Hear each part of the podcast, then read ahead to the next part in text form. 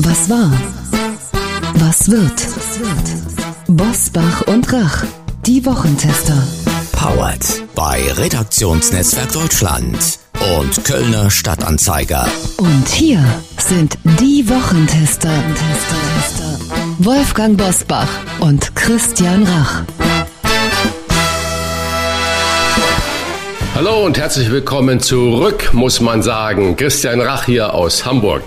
Hallo auch von Wolfgang Bosbach, heute einmal nicht aus Bergisch Gladbach, sondern aus Bad Saulgau. Als wir in unserer letzten Folge vor der Sommerpause mit dem Wissenschaftsautoren Thoralf Staud über die drohende Gefahr von Unwetter gesprochen haben, konnten wir nicht ahnen, welche Tragödie nur wenige Wochen später über Rheinland-Pfalz und Nordrhein-Westfalen hereinbricht. Was wir aus der Flutkatastrophe lernen können und wie wir uns künftig darauf vorbereiten sollten, das wird heute ein Thema bei uns sein.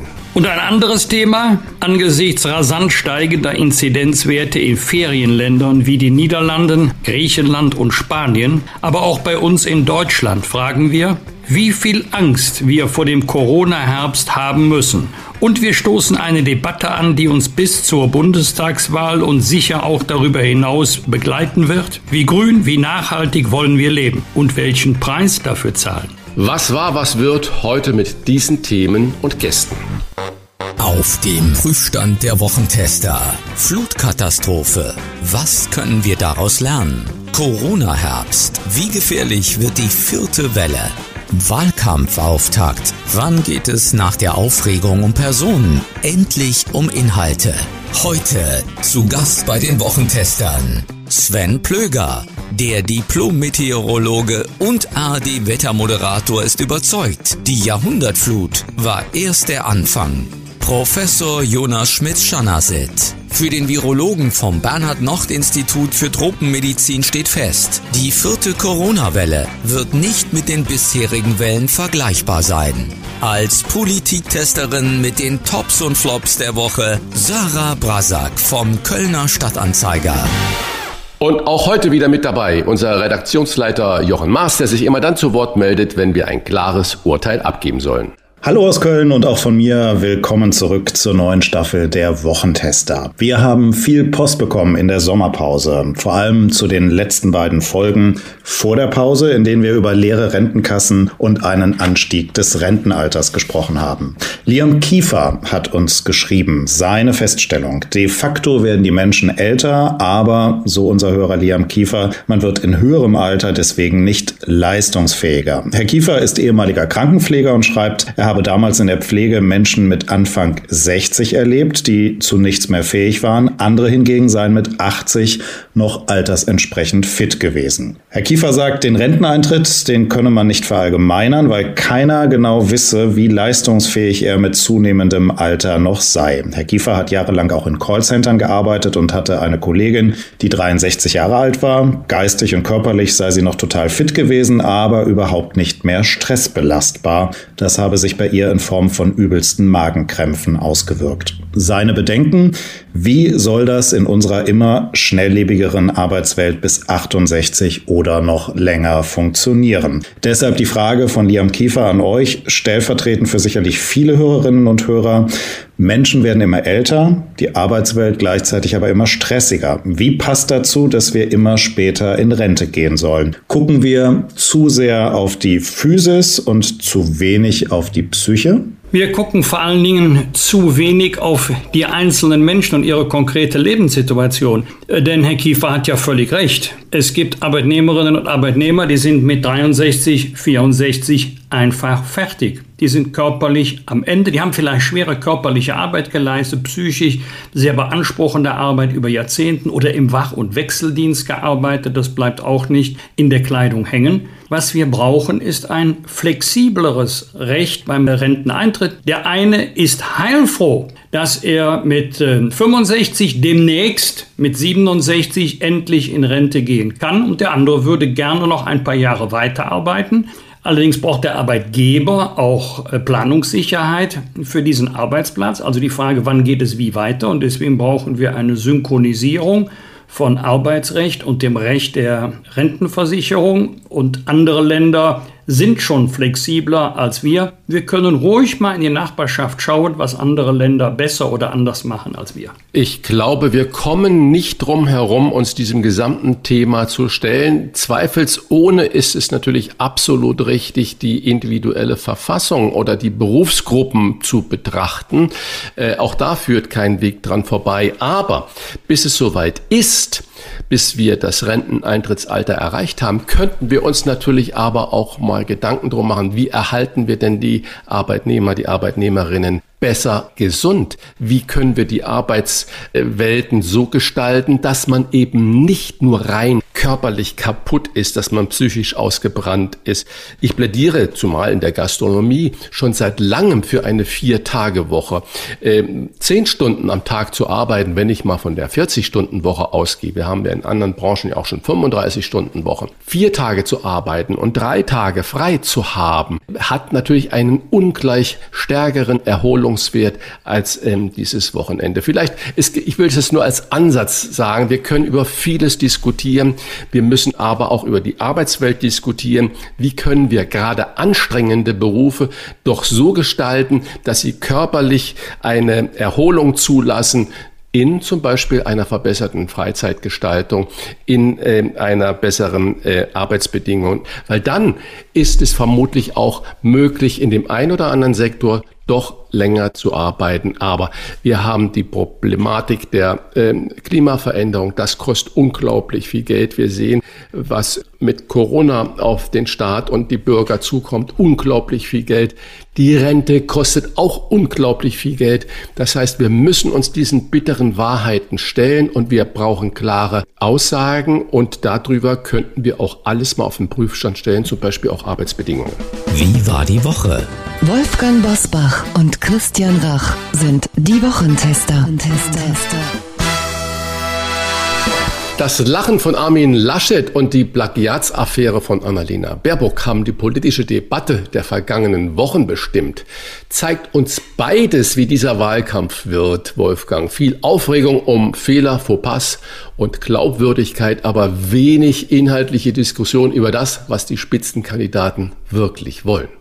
Es wäre schade, wenn das bis zum Wahltag so bliebe, aber natürlich sehen sich äh, die Menschen, auch die Medien, äh, das Verhalten der Kandidatin und der Kandidaten für ein politisches Spitzenamt an. Es geht ja um nichts Geringeres als die Nachfolge von Angela Merkel und da geht es um die Frage, wem trauen wir am ehesten zu? Als ähm, Bundeskanzlerin oder Bundeskanzler die Geschicke der Bundesrepublik Deutschland für die nächsten vier Jahre zu führen. Da geht es nicht nur um politische Inhalte, da geht es auch um Kompetenz, da geht es um Erfahrung und auch um das persönliche Verhalten und nicht äh, zuletzt um die Glaubwürdigkeit. Aber ähm, je mehr wir in die Nähe der heißen Wahlkampfphase kommen, desto eher werden auch Sachthemen und Sachargumente wieder in den Vordergrund rücken. Das ist jedenfalls meine Hoffnung. Wo gibt es Unterschiede? Zwischen den Parteien? Wo gibt es möglicherweise auch Gemeinsamkeiten? Und welche politischen Alternativen stehen am 26. September zur Wahl? Also ich bin nicht so pessimistisch, dass es nur bei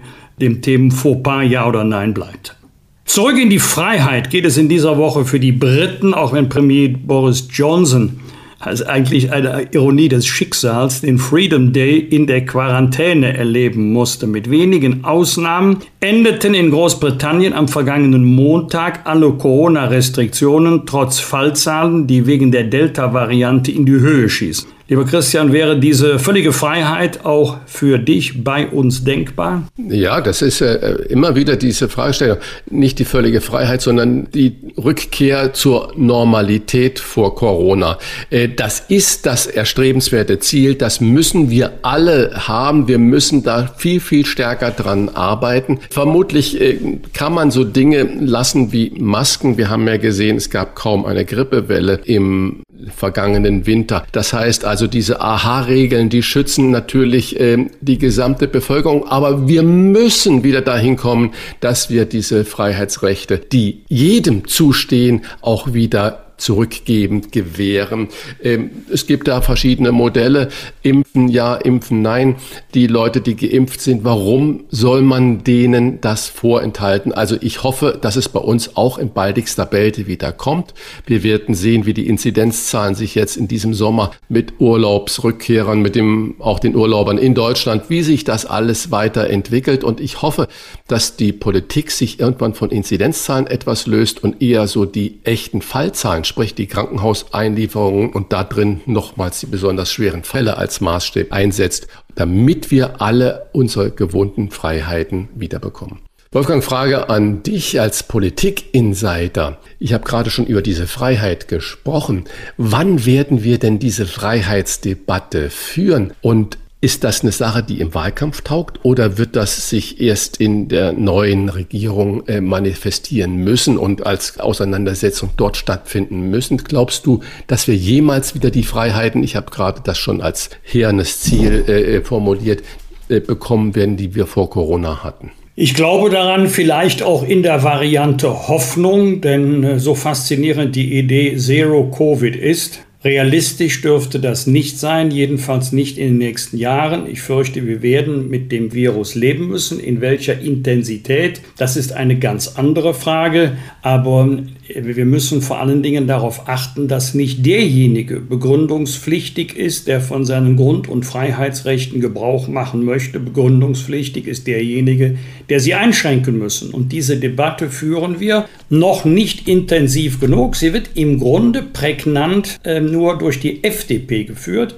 Demnächst wird sich das Bundesverfassungsgericht in Karlsruhe in der Hauptsache mit dieser Thematik beschäftigen müssen. Und ich hoffe, dass wir jetzt die Einschränkungen nicht als den Normalfall betrachten und die Freiheit als einen Sonderfall, der sozusagen vom Staat gewährt wird, dass ein Gnadenakt der Regierung oder des Parlaments ist, wenn Freiheiten wieder zurückgegeben werden, denn sie sind verfassungsrechtlich garantiert. Du sprichst gerade schon das Verfassungsgericht an, das sich damit auseinandersetzen wird. Ich finde das eigentlich traurig genug, dass wir da äh, das Gericht brauchen und die Politik äh, nicht selbst dahin kommt. Und da fällt mir der Satz von Markus Söder ein.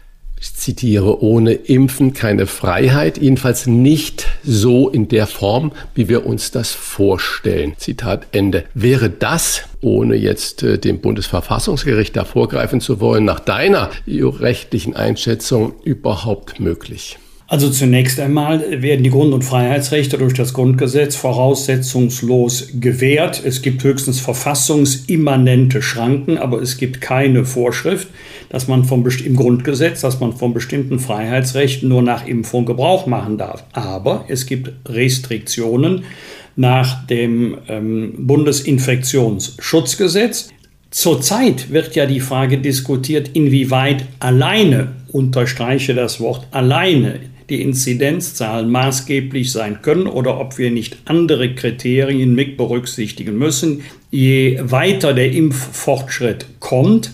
Und ähm, wir werden auch immer die Frage der Verhältnismäßigkeit prüfen müssen, denn es gibt bei den sogenannten Restriktionen schon große Unterschiede. Es ist schon ein großer Unterschied, ob ich jemanden nach Urlaubsrückkehr in 14-tägige Quarantäne schickt, aus dem man sich gar nicht frei impfen kann, wenn man zum Beispiel aus Virusvariantengebieten kommen oder ähm, wenn man sagt, aber hier gilt Beispiel Transport im öffentlichen Personennahverkehr, die Maskenpflicht als ein wesentlich geringerer Eingriff. Wir sind ja alle noch unter diesem Eindruck äh, der Flutkatastrophe in Rheinland-Pfalz und in NRW. Und äh, in der Nachbetrachtung äh, ploppte natürlich sofort auf die scharfe Kritik am deutschen Warnsystem. Der Vorwurf, obwohl der ungewöhnliche Starkregen schon am 12. Juli vorhergesagt wurde, haben die Behörden zu spät oder gar nicht gewarnt. Ist es wirklich nur immer eine Aufgabe der Behörden oder muss sich auch jeder Bürger selbst mal darum kümmern, Warnungen, die von Meteorologen ausgegeben werden, ernst zu nehmen? Oder hat der Katastrophenschutz total versagt? Also immer der Katastrophenschutz, die Behörden ist mir etwas zu pauschal, aber ähm, die dramatischen Folgen der Flut, die müssen natürlich auch aufgearbeitet werden vor dem Hintergrund. Wer wusste wann was? Also wir sprechen jetzt nicht von den Bürgerinnen und Bürgern, wir sprechen jetzt von den zuständigen Stellen zur Gefahrenabwehr. Wer wusste wann was?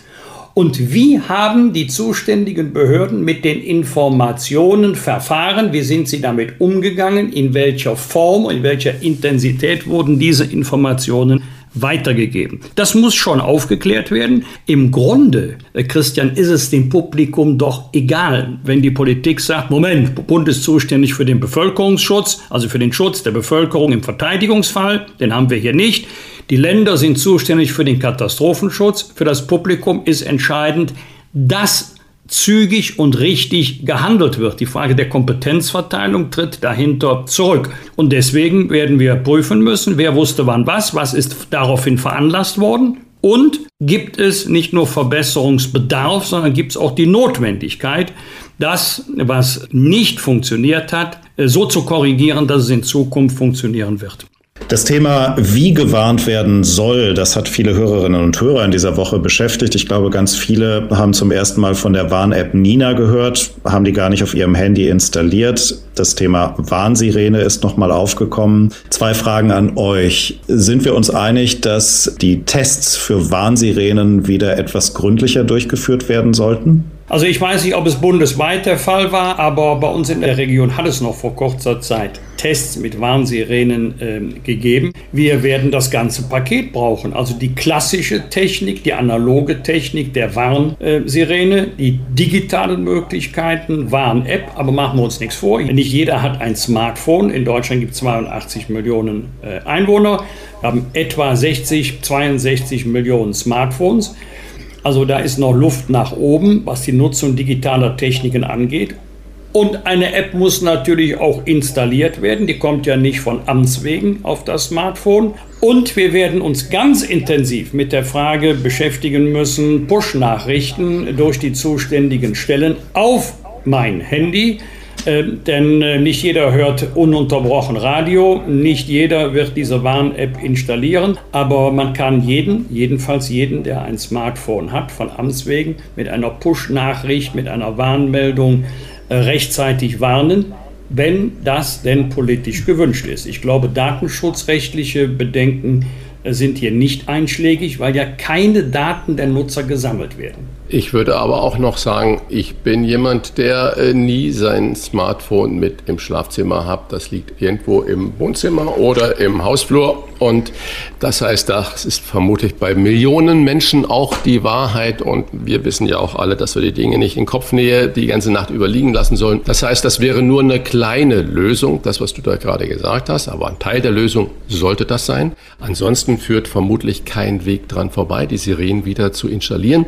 Und du hast es schon angesprochen, lieber Wolfgang, äh, es gab letztes Jahr ja in der Tat diese bundesweite Testphase und die ist ja grandios in die Hose gegangen, wenn ich es mal lax sagen darf.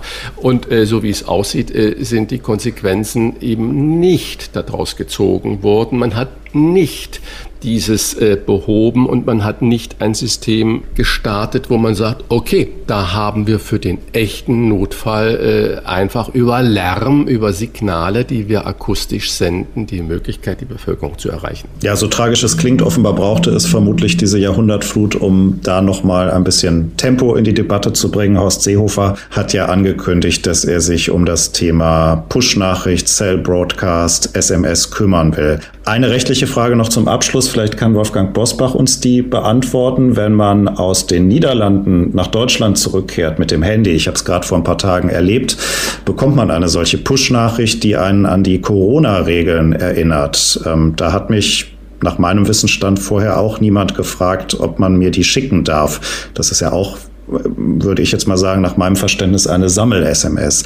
Warum ist dieses bei Katastrophenwarnungen nicht möglich? Das ist möglich, wenn es den politischen Willen dazu gibt. Die Debatte ist ja nicht neu, aber äh, Ihre Frage ist völlig berechtigt. Manchmal ist es tatsächlich so, dass man zunächst ein katastrophales Ereignis haben muss, bevor die Notwendigkeit deutlich wird und damit auch die Akzeptanz erhöht wird bis zu der Einführung. Ein Hinweis noch für Hörerinnen und Hörer, die den Flutopfern helfen wollen. Unser Medienpartner Kölner Stadtanzeiger unterstützt die Aktion Deutschland hilft. Unter dem Stichwort KSTA Fluthilfe können auch Sie spenden und einen wertvollen Beitrag in der Not leisten, wenn Sie mögen. Die Bankverbindung hören Sie am Ende des Podcasts vor unserem Abspann, so dass Sie die Bankverbindung auch mitschreiben können. Klartext, Klartext. Wolfgang Bosbach und Christian Rach sind die Wochentester.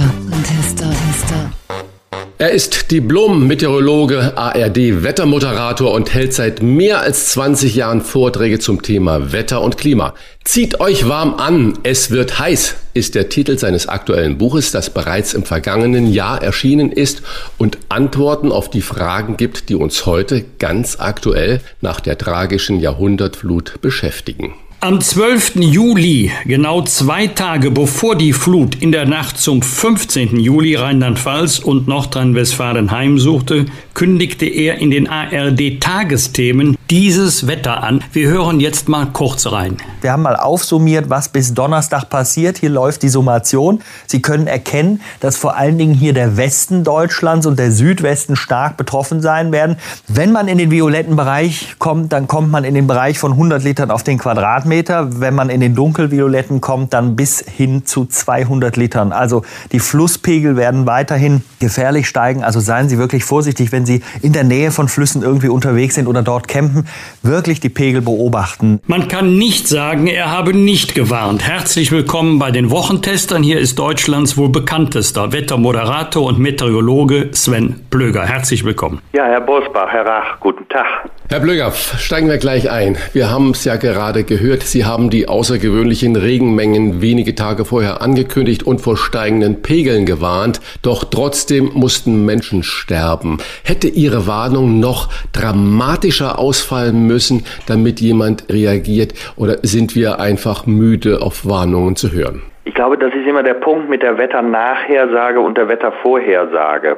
In der Nachhersage ist es vollkommen klar, ich hätte ja im Fernsehen stehen müssen und eine Warnung sondersgleichen, härter, kräftiger formulieren müssen. Das ist nur immer der Punkt. Im Nachhinein weiß man, was passiert ist. Im Vorfeld sind da ganz viele Dinge abzuwägen. Es hat zum Beispiel unterschiedlichste Modellläufe. Diese Computermodelle sind ja die Grundlage dessen, was ich dann als Vorhersage mache. Es hat sehr unterschiedliche Läufe gegeben. In einzelnen sah man 20 Liter, in anderen 200 Liter, die dreifache Monatsmenge. Und damit habe ich natürlich einmal einen Landregen und vielleicht einen leicht steigenden Pegel und das andere Mal diese unglaublich gewaltige, entsetzliche Katastrophe, die mich auch sehr anfasst. Also ich muss sagen, ich bin im Moment nicht gerne Meteorologe und ich bin auch überhaupt nicht froh, dass meine Prognose, zu der ich mich ja dann mit meinen Kollegen entschieden habe, dann am Ende richtig war. Aber ich glaube, dass man sehr vorsichtig sein muss, wie man sich im Vorfeld ausdrückt. Ich habe gewarnt, ich habe das deutlich gemacht, ich habe die Mengen genannt, ich habe gesehen, dass das ein gewaltiges Ereignis werden kann, aber so ein Regengebiet, das bewegt sich ja auch nicht dorthin, liegt dann da und sagt auf einen Schlag, so ich fange jetzt an, sondern dieses Regengebiet ist dorthin gewandert, hat verschiedene Flüsse befüllt. Dann war der Ablauf so unglücklich, dass all diese reißenden Bäche zusammengeströmt sind und dann diese fürchterliche Flutkatastrophe nach sich gezogen haben. Es hätte eine gleiche Menge fallen können, wo das Regengebiet durch eine andere Zugrichtung seine Nässe aber anders verteilt hätte, es anders in Flüssen abgeflossen wäre, sodass man dann vielleicht nicht diese Gewalt gehabt hätte. Also nochmal, ich will sagen, man muss sich klar überlegen, wie kann man die Warnungen selber noch mehr verdeutlichen, wie kann man aber auch gleichzeitig sich immer dessen bewusst sein, was passiert, wenn man völlig übertrieben warnt und nachher steigt ein leichter Pluspegel, es passiert fast nichts und die Leute stellen sich die Frage, warum übertreibt dieser Meteorologe so? Am Ende kann ich sagen, mit dem Vorfeldwissen war das eine gute, solide Warnung aber man muss darüber nachdenken. Es ist im Moment ein schweres Spielfeld auch für mich, weil ich viele überlege, was können wir hier verbessern. Politisch wird derzeit über das deutsche Warnsystem gestritten. Kann man generell sagen, es hat versagt oder wäre das ein zu hartes oder zu unscharfes Urteil? Also dieses generelle und es hat versagt ist aus meiner Sicht grundsätzlich zu unscharf, weil man immer sich anschauen muss, was ist eigentlich wo passiert. Also in der meteorologischen Kette, die kann ich ganz gut beurteilen, gab es verschiedentliche Warnungen, die kamen ja auch bei mir an, nicht alle, aber viele. Wir Meteorologen haben ja auch alle den gleichen Informationsgehalt. Also auch die, die warnen und meine Wenigkeit, wir sehen dieselben Modelle. Es sind also nicht irgendwo Meteorologen, die mehr wissen als andere oder die klüger sind als andere andere, sondern es ist eine Vielzahl von Meteorologen, das ist dann eine, sagen wir mal, meteorologische Schwarmintelligenz, die am Ende zu diesem Schluss kommt, dass da was Gewaltiges passiert. Für mich war zum Beispiel ein ganz klarer Punkt diese doch dann kräftigere Warnung, als sie an der einen oder anderen anderen Stelle zu hören war, zu nennen, weil die Ostsee sich im Moment so übermäßig erwärmt hat. Wir haben eine Ostsee, die ist warm wie das Mittelmeer mit 26 Grad im finnischen Meerbusen. Das sind Klimaveränderungen, die dazu führen. Wir haben jetzt diese hohen Temperaturen und dadurch wurde so viel Feuchtigkeit rangeschaufelt. Wenn man zurückkommt zur Warnkette, der meteorologische Teil hat seine Unsicherheiten im Vorfeld. Dann kommt der nächste Prozess ist allen klar gewesen, dass wenn zum Beispiel die Handyverbindungen einbrechen, man mit dem Handy tatsächlich nicht mehr kommunizieren kann. Also was brauche ich als Alternative? Ist allen klar, wenn ein Ereignis kommt, was weit über einem Jahrhundertereignis liegt, wie man die Kette, wenn die Infrastruktur plötzlich wegbrecht, aufrechterhalten kann. Also da sind ganz viele Fragen im Nachgang zu klären, bis hin zu der Frage, brauchen wir eine engere Zusammenarbeit, Meteorologie, Hydrologie, können wir durch Modellierungen stärker sehen, wohin bei welchem Ereignisse Flüsse entwässern. Nur da muss gerechnet werden, bevor man ein Ergebnis hat. Und hier ging es ja darum, dass in wenigen Minuten diese Pegel in die Höhe gerissen wurden. Bäche, die sonst 60, 70 Zentimeter hatten, waren plötzlich neun Meter hohe Flüsse. Also in welcher Geschwindigkeit will man da agieren? Und letzter Satz, es hat viele Orte gegeben, wo Feuerwehren dann noch unterwegs waren, durch diese Megafone dann auch den Leuten gesagt haben, verlassen Sie dieses Gebiet. Aber ich bin mir auch nicht sicher, ob jeder, der da im Trockenen sitzt und bei etwas Regen oder auch mal starkem Regen sich sofort die Frage stellt, ich muss jetzt aus meiner Region flüchten. Also wie nah sind wir so psychologisch an diesen unglaublichen Naturgewalten in unserem täglichen Verständnis? Auch das ist eine Frage. Sie haben es gerade angesprochen, psychologisch da dran. Wie, wie nah sind wir da als Menschen da dran, als Einwohner eines Gebietes? Hamburg steht ja nicht in dem Ruf, die Wintersporthauptstadt zu sein. Und wenn dann in Hamburg mal zwei Zentimeter Schnee fallen, dann bricht der Verkehr zusammen. Und was passiert aber? Die jungen Radiomoderatoren, die das dann verkünden, die verfallen wirklich in so einen Panikspeech und äh, Schneekatastrophe und die Leute nehmen es nicht mehr ernst. Ist das vielleicht ein Punkt, wir können über Warn-Apps äh, diskutieren, Warn-SMS, Push-Nachrichten aufs Handy für den Katastrophenfall, jetzt nicht nur fürs Wetter. Es sind die Leute aber nicht gesättigt mit den Hinweisen. Sie haben es ja gerade erzählt, es gab ja Hinweise, es gab ja auch diese Feuerwehrdurchsagen. Nehmen wir das als Einwohner noch ernst oder sagen wir, das ist wieder das typische Panikmachen? Ich fürchte, genau das ist ein Riesenproblem. Wir haben einerseits eine so technologisierte Welt, wir sind in unserem Alltag oft so weit weg von der Natur, dass wir glauben, wir hätten mit ihr gar nichts mehr zu tun. Wir können fast in jeder Situation alles machen und müssen uns eben keine Sorgen machen. Wir stehen nicht mehr vor, wie vor vielen Jahrhunderten draußen und sind diesen Gewalten ausgesetzt. Das ist der eine Punkt und der andere, den sprechen Sie aus meiner Sicht völlig korrekt an. Es ist die Gefahr, dass viele das Gefühl haben, ich werde alle naslang vor irgendwas gewarnt und dann ist überhaupt nichts Schlimmes, was mich überhaupt tangiert und dann sage ich ja, bei der nächsten Warnung höre ich gar nicht mehr hin. Das ist ein ganz enges Feld. Ähm, auch in meiner Zunft kenne ich das, dass natürlich die Kollegen und auch ich selber immer wieder nachdenken darüber, muss ich jetzt warnen oder nicht. Und dann kommt man selber in dieses Risiko, dass man sagt, naja, wenn ich jetzt nicht warne, dann wirft mir jemand vor, dass ich nicht gewarnt hätte, also warne ich mal lieber zur Sicherheit. Und das, ich mache das jetzt seit 20 Jahren, ist etwas, was mit in meinem Kopf sehr aktiv stattfindet, wo ich mich sehr vorsehe, dass ich versuche, mich zurückzuhalten an einer Stelle, wo es wahrscheinlich eben dann nicht so extrem wird. Aber das ist im Vorfeld, nochmal, Wettervorhersage ist schwieriger als Wetternachhersage, weil die Atmosphäre sehr komplex ist. Das ist im Vorfeld immer sehr viel Abwägung. Aber ich merke, dass auch nicht jeder, Sie haben das gerade sehr schön mit dem Beispiel gemacht, nicht? also zwei ähm, Zentimeter Schnee und ähm, die Welt bricht zusammen und wir verfallen dann in eine Dramatik. Ich kann mich zum Beispiel noch an das Tief Daisy im Jahr 2009 erinnern, wo irgendjemand gesagt hat, es kommt im Winter im Januar Schnee. Und dann wurde eine dramatische Kette ausgelöst. Es ging darum, dass 15 Zentimeter Schnee fallen werden bei einer Windgeschwindigkeit bis 80 Kilometer pro Stunde. Dann ist es natürlich sicherlich sinnvoll, äh, nicht unvernünftig mit dem Auto durch die Gegend fahren, möglicherweise irgendwie nicht mehr weiterzukommen oder nackt durch den Wald zu rennen. Ja, das ist unvernünftig, aber Schnee im Winter ist in Deutschland möglich. Und dann ist damals eine Kette passiert, Irgendein Journalist hat festgestellt, 15 Zentimeter Schnee, aha, dann gibt es ja 50 Zentimeter hohe Schneewehen. Dann hat der Nächste nicht richtig zugehört und hat oder auch die nächste, also weiß ich nicht genau, und hat dann am Ende gesagt 50 Zentimeter Schnee, eieiei, und das bei Orkan, aus dem normalen Sturm wurde dann schnell Orkan, und dann hieß es am Ende, ja, also da sind ja bis über ein Meter hohe Schneewehen möglich, und am Ende war ein Bild eines Monstersturms im Winter entstanden. Ich weiß, dass es lauter Sonderschalten gab, dass sich sogar das Amt für Katastrophenschutz eingeschaltet hatte. Und es war eine helle Aufregung. Und ich stand damals noch mit Tombo in den Tagesthemen, weil eine Sonderschalte gemacht wurde und habe gesagt, Leute, es ist Winter im Winter und wir erwarten 75 Kilometer pro Stunde und 15 Zentimeter Schnee. Wir müssen wieder etwas runterkommen. Das ist dann auch eingetroffen. Trotzdem bekamen am Ende wir Meteorologen die ganz großen Schläge, warum wir so wahnsinnig übertreiben würden. Und das hat man einfach nicht gemacht, sondern die Story hat sich vollkommen selbst entwickelt.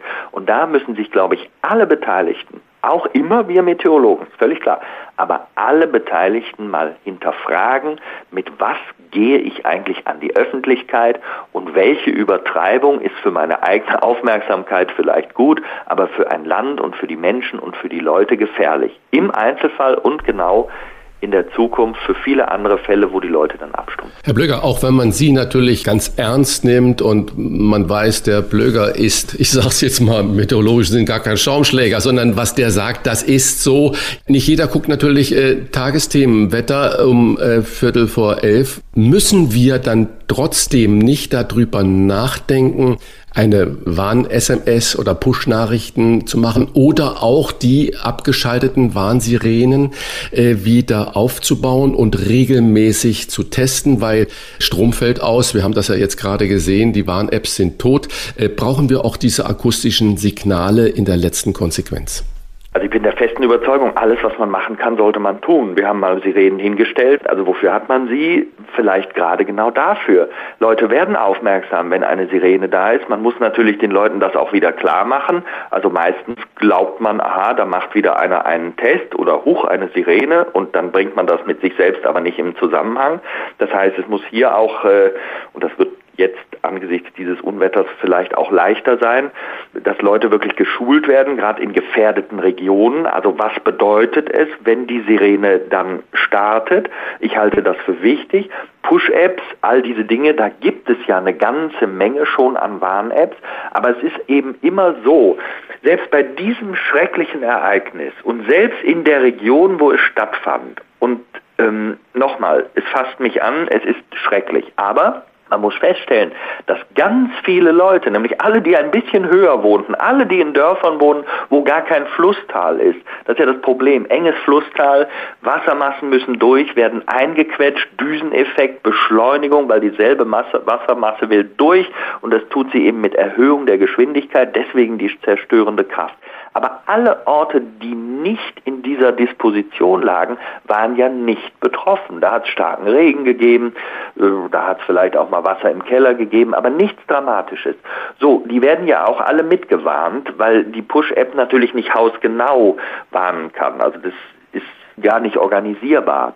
Das heißt, man muss versuchen, sich auch zu verbessern in der Kleinräumigkeit. Also wie kann ich es schaffen, dass ich wirklich dann das betroffene Tal warne, aber zum Beispiel jemanden, der äh, in dieser Gefährdung dann nicht liegt, nicht. Also da ist sicherlich noch viel, viel Arbeit reinzustecken, dass Warnungen dann auch wirklich möglichst dann zutreffen und nicht überflüssige Warnungen. Also parzellenscharf wird man sicherlich nicht das Wetter vorhersagen können, aber ganz grob, wie kilometergenau können Wettervorhersagen überhaupt sein? Hätte man zum Beispiel die besonders starken Regenfälle im Ahrtal für einzelne Orte vorhersagen können oder ist das gar nicht möglich? Das ist wahnsinnig schwer. Also man hat ja hier in der Größe, deswegen habe ich das äh, in der Sendung auch gezeigt, man hörte mich ja da gerade sprechen und man war, äh, wenn man dann Fernsehen guckte, stand man vor einer Karte, da sah man meine Prognose mit 100 bis 200 100 Litern auf den Quadratmeter, also von mir und meinem Team. Und wir hatten am Ende 100 bis 200 Quadrat, äh, 100 ähm, bis 200 Liter auf den Quadratmeter. Das war eine sehr, sehr präzise Prognose. Trotzdem weiß ich davon noch lange nicht genau, ähm, welcher Fluss jetzt an welchem Zeitpunkt von dem Regen erreicht wird und dann in welche Richtung entwässert. Also der Schluss, ähm, eine gleiche Regenmenge bringt auch immer die gleichen Überflutungen, ist so am Ende noch nicht machbar. Und ähm, weil es hier ein flächendeckender Niederschlag war. Es war ja eine große Region. Deswegen konnten ja auch die Bäche alle nur noch zusammenlaufen am Ende und haben zu dieser Flutwelle geführt. Da konnte man relativ gute Regenmengenabschätzungen machen. Die waren bei allen Orten auch vergleichsweise ähnlich. Der ganz spannende Fall, der ja fast sonst immer eintritt, sind die regionalen Gewitter dann ist an einer Stelle irgendwie plötzlich, das hatten wir jetzt auch im Juni ganz oft gehabt, 100 Liter auf den Quadratmeter und 5 Kilometer daneben steht man im Trockenen. Dann steht jemand im Trockenen, will seinen Grillabend machen und sagt, wieso übertreibt ihr Meteorologen, es war bei mir doch trocken.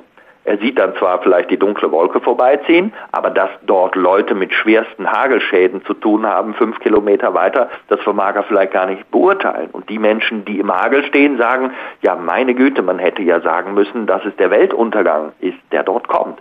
Das ist unser Riesenproblem. Ich vergleiche das immer gerne mit einem Kochtopf, um einfach mal deutlich zu machen, dass wir sagen können, das Potenzial für Gewitter, also in welcher Region können sie vorkommen, das können wir sehr gut, aber den einzelnen Ort festzulegen, das ist schwieriger. Wieso Vergleich mit einem Kochtopf?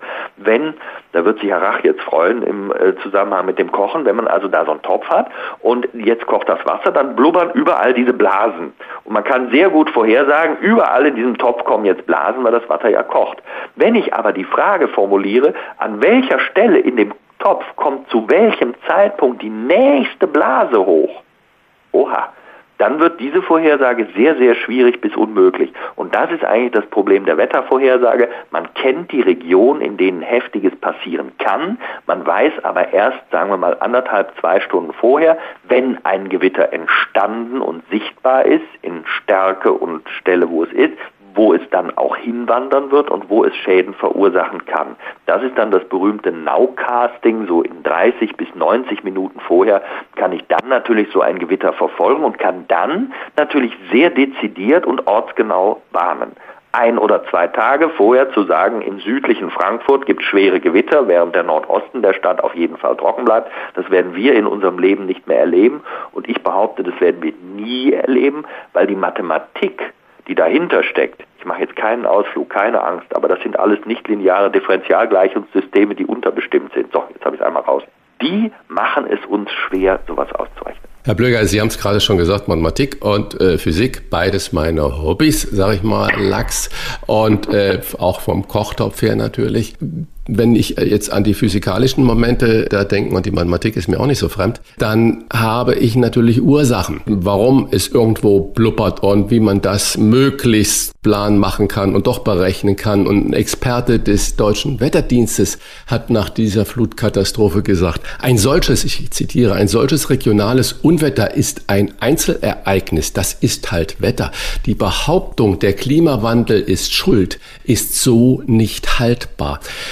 Kann man das jetzt so sagen oder sehen Sie das auch so, wenn jetzt so ein Experte vom Deutschen Wetterdienst sagt, das hat gar nichts mit dem Klimawandel zu tun? Wir sind ja, ähm, die wir Meteorologen sind, grundsätzlich zunächst mal äh, studierte Leute und sind alle gemeinsam Experten. Also ein DVD-Experte ist jetzt kein anderer Experte als äh, meinetwegen meine Person oder andere. Jetzt muss man diesen Artikel genau lesen. Der ist in einer Zeitung mit einem glaube ich, großen B vorne äh, veröffentlicht worden, wo man ganz klar erkennt, dass der Journalist diesen Meteorologen leider auch hat reinlaufen lassen. Das heißt, die Frage war so formuliert, dass die Antwort von dem Kollegen richtig war und erst im letzten Satz dieses Artikels ist aufgeklärt, ähm, dass natürlich durch eine Veränderung des Klimas sich auch Wetterereignisse verändern und häufen. Also das war aus meiner Sicht auch eine journalistische Glanzleistung, jemanden da reinlaufen zu lassen. Deswegen von mir nochmal das, was glaube ich auch der Kollege gemeint hat und was man auch hätte richtig schreiben können und von mir auch nochmal die grundsätzliche Erklärung. Natürlich ist das ein Einzelereignis, weil es war ja eins. Und natürlich ist es ein Unwetter, sonst hieß es ja un irgendwas anderes. Das ist ganz klar. Aber wir können ja Wetter und Klima voneinander nicht trennen, weil ja das Klima die Statistik des Wetters ist. Also wenn Sie Klima ändern, dann ist es vollkommen klar, dass sich auch Wetterabläufe ändern, weil das eine ist ja das andere, weil es nur eben die Statistik ist. Und von daher erleben wir ja jetzt starke Veränderungen. Das heißt, unsere Welt wird massiv wärmer. Eine wärmere Welt ist eine Welt, wo mehr Energie in der Atmosphäre steckt. Eine wärmere Welt hat auch in der Atmosphäre mehr Wasserdampf. Das ist latente Energie. Wasserdampf kann kondensieren zu Tropfen. Wenn mehr drin sind, kann mehr rausfahren. 7% pro Grad Celsius übrigens. Das ist zunächst mal einfach ganz einfache Grundlagenphysik und die Klimaforschung hat uns vor 30, 40 Jahren sehr, sehr deutlich gemacht, welche Veränderungen wir bei Wetterabläufen im Jahre 2020 erleben werden. Da gibt es Studien, da gibt es x Zeitungsartikel von damals, die kann man alle lesen und dann liest man, dass sich Unwetter, dass sich extremes Wetter häufen wird. Das ist auch völlig normal, weil wenn man ein Klima von einer Situation in eine andere, wärmere verschiebt, dann werden natürlich die Wärmerekorde übrigens überproportional zunehmen und die Kälterekorde abnehmen. Wir haben das jetzt in Lytton in British Columbia erlebt mit 50 Grad Celsius auf dem 50. Breitengrad. Das ist Höhe Frankfurt. Das kann bei uns nicht passieren, weil bei uns die Luft feuchter ist. Deswegen erwärmt es sich nicht so. Aber dass plötzlich Rekorde pulverisiert werden, deswegen werden wir aufmerksam. 2018 bis 20, drei Jahre Dürre in Deutschland, Waldsterben. British Columbia, 50 Grad, der Ort anschließend verbrannt vor zwei Wochen 34,3 Grad auf dem 70. nördlichen Breitengrad äh, bei Mitternachtssonne. Die Leute springen ja da schon aus der Hose, wenn es 20 Grad gibt. Wir haben absolut eine Häufung von Extremwetterereignissen. Und das hängt damit zusammen, dass sich das Klima verschiebt. Früher hat man tatsächlich immer den Satz gesagt, na ja, ein Einzelereignis kann ich ja jetzt so nicht mit dem Klimawandel in Verbindung bringen. Und deswegen gibt es ja einen Forschungsbereich, das hätte man in diesem Interview zum Beispiel auch reinschreiben können, dann wäre es eine abgerundete Sache geworden und nicht einfach nur mit der Zielsetzung verbunden, so habe ich das zumindest empfunden, dass hier eine gewisse Provokation erzeugt werden soll, damit wir wieder in eine Diskussion geraten, sondern ich hätte mir gewünscht, dass in einem solchen Interview auch die Zuordnungsforschung, die Attributionsforschung angesprochen wird. Die bringt nämlich heraus, um wie viel wird, das ist ein komplizierter mathematischer Prozess, es ist nicht einfach nur, da erfindet einer eine Zahl, sondern da wird was berechnet, um wie viel wird durch den Klimawandel, den wir heute schon erleben, ein Ereignis wahrscheinlicher. Das hat man zum Beispiel mit der Hitzewelle bei uns im Juli 2019 gemacht. Wir hatten da 60 Wetterstationen über 40 Grad. Das hat es in Deutschland so noch nicht gegeben. Und jetzt ist die Frage, kommt das von alleine, weil das, Klima, weil das Wetter einfach mal Lust hat, das so zu machen? Oder wird es durch eine Erwärmung wahrscheinlicher? Letzteres ist naheliegend und man konnte durch die Zuordnungsforschung errechnen, dieses Ereignis wurde durch den aktuellen Klimawandel zehnmal wahrscheinlicher als ohne. Und das hat man für British Columbia auch gemacht und da ist eine verrückte Zahl rausgekommen, nämlich die Zahl 150. Das heißt, Das Ereignis 50 Grad auf 50 Nord in Lytton in British Columbia wurde 150 Mal wahrscheinlicher durch den Klimawandel. Oder auch anders formuliert, ohne den Klimawandel hätte es das nicht gegeben. Und das gilt für alle möglichen Prozesse. Unsere Hochs und Tiefs werden langsamer, deswegen stand dieses Tief auch ewig bei uns rum.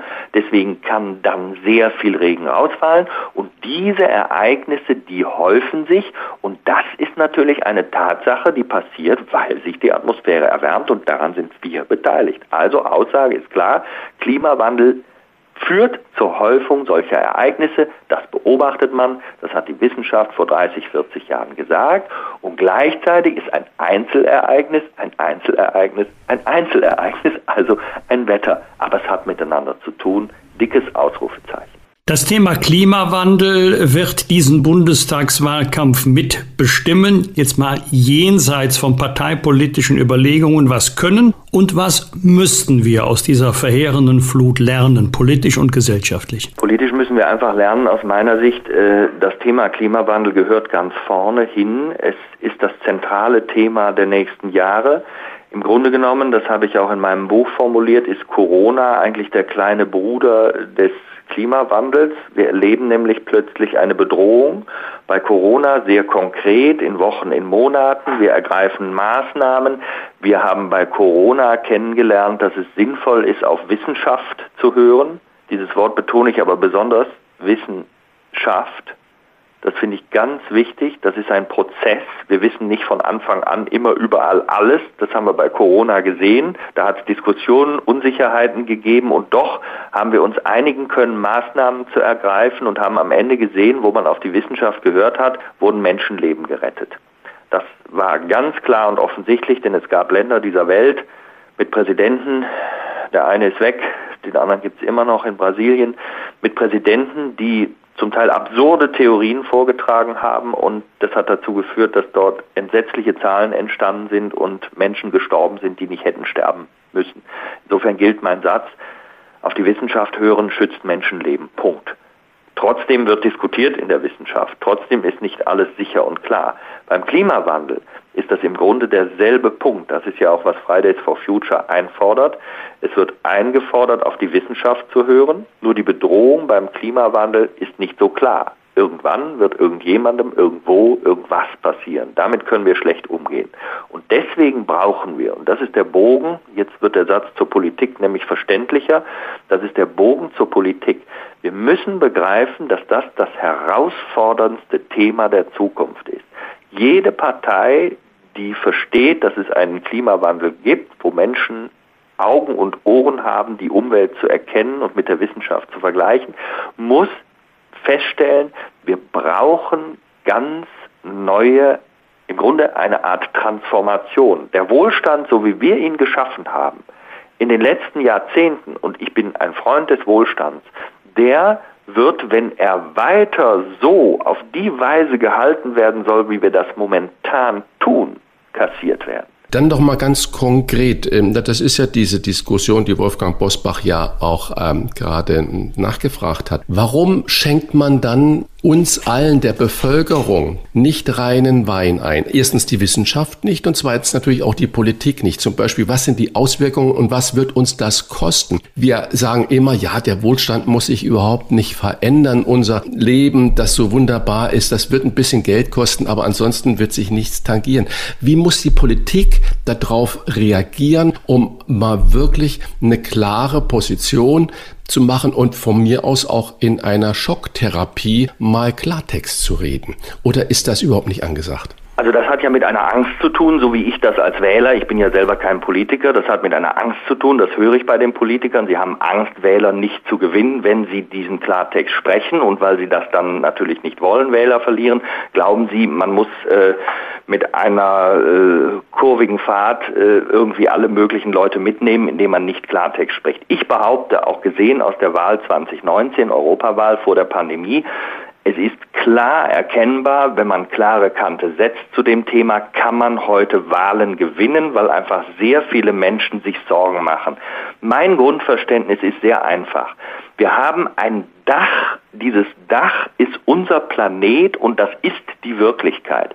Wir haben Rahmenbedingungen, die sind einfach gegeben. Die können wir nicht ändern. Wir haben Luft zum Atmen, wir haben Wasser zum Trinken. Also wir haben Voraussetzungen, die unser Planet hat.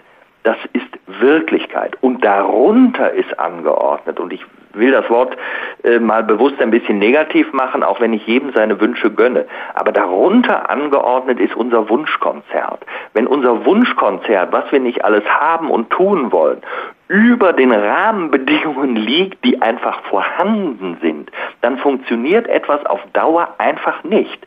Also wir verbrauchen jetzt die nachwachsenden Ressourcen von 1,75 Erden und haben eine. Da muss man nicht lange drüber nachdenken, um festzustellen, das ist nicht nachhaltig, Punkt. Und wenn alle Menschen leben wollen würden wie wir in Deutschland, dann verbrauchen wir drei Erden. Das ist noch schwieriger. Und wenn wir diese Erkenntnis haben, dass wir den Rahmen nicht verschieben und der Satz wird ja oft gesagt, nicht verhandeln können. Die Natur interessiert sich für uns nicht. Dieser Planet, dem ist es vollkommen gleichgültig, ob wir da sind oder nicht. Es gibt ja diesen, diesen schönen Witz, treffen sich zwei Erden, sagt die eine zur anderen, ach, mir geht's heute aber gar nicht gut, sagt die andere Erde, meine Güte, ja, was hast du denn? Und da sagt die, die da betroffen ist, ja, du, ich habe Homo sapiens. Und da sagt die andere, ach, das ist nicht so schlimm, das geht vorüber. Ich finde diesen Witz äußerst drollig, erstens, weil er kurz ist und ich ihn erzählen kann, und zweitens aber auch deswegen, weil er eigentlich alles zeigt. Wir sind auf einem Planeten, der sich für uns nicht interessiert. All diese Dinge, die wir da machen, machen wir für uns selbst, für unsere Gesellschaft. Und wer sich schwer damit tut, weil er vielleicht jetzt schon älter ist, sich zu sagen, oh, jetzt soll ich noch was ändern und ach, nach mir die Sintflut vielleicht, die oder der sollte über seine Kinder und Enkel nachdenken. Es ist tatsächlich nicht möglich, auf Dauer etwas zu tun, was nicht funktioniert. Der Wohlstand wird kassiert werden. Deswegen brauchen wir eine Transformation in allen Bereichen. Und die Politik muss den Mut haben, Aufbruchstimmung zu erzeugen. Wie schaffen wir es? Denn sonst kommt genau die Kostenfalle. Es ist richtig und ehrlich zu sagen, der Klimaschutz wird Geld kosten. Wir werden es nicht schaffen, zu sagen, alles muss geändert werden, aber dabei wollen wir persönlich nichts verändern und nichts bezahlen. Das ist ein absurder Satz. Aber viel interessanter ist der Blick in die Zukunft. Es gibt einen Haufen an Studien, die zeigen, wenn wir keinen Klimaschutz durchführen, dann werden ja die Schäden, also diese Unwetterkatastrophe zeigt das. Ich habe gestern die Berechnungen gehört der Versicherungen, dass wir mutmaßlich um die 5 Milliarden Euro bezahlen werden müssen. Wenn diese Katastrophen sich häufen und wir immer öfter in dieser Größenordnung Hilfe stellen müssen, und das müssen wir ja, dann haben wir ein Problem. Deswegen sagen die Studien, jeder nicht in den Klimaschutz gesteckte Euro wird mit zwei bis elf Euro in Zukunft zurückgezahlt werden müssen. Ich weiß nicht, welche Zahl stimmt. Es gibt keine Studie, die sagt, kein Klimaschutz ist vernünftig. Und selbst bei dem konservativen Fall 2, da habe ich eine, wenn ich es umgedreht übersetze, Anlage von 100 Prozent. Das heißt, ich muss mir klar werden, natürlich kostet das jetzt Geld, aber es muss jetzt auch die Generation Geld in die Hand nehmen, die den Schaden verursacht hat und das nicht der nachfolgenden Generation überlassen. Deswegen sind wir tatsächlich in der Pflicht und aus meiner Sicht ist die Politik in der Pflicht, das den Bürgern zu sagen. Wir können den Rahmen, der uns gegeben ist, nicht einfach überschreiten, weil unser Wunschkonzert das dann irgendwie gedanklich nicht zulässt, sich irgendwo zu verändern. Was wir heute erleben, ist erst der Anfang. Beschreiben Sie auch in Ihrem aktuellen Buch, das in dieser Woche wieder in die Spiegel Bestsellerliste eingestiegen ist. Frage, kommt die nächste Jahrhundertflut noch schneller als beim letzten Mal?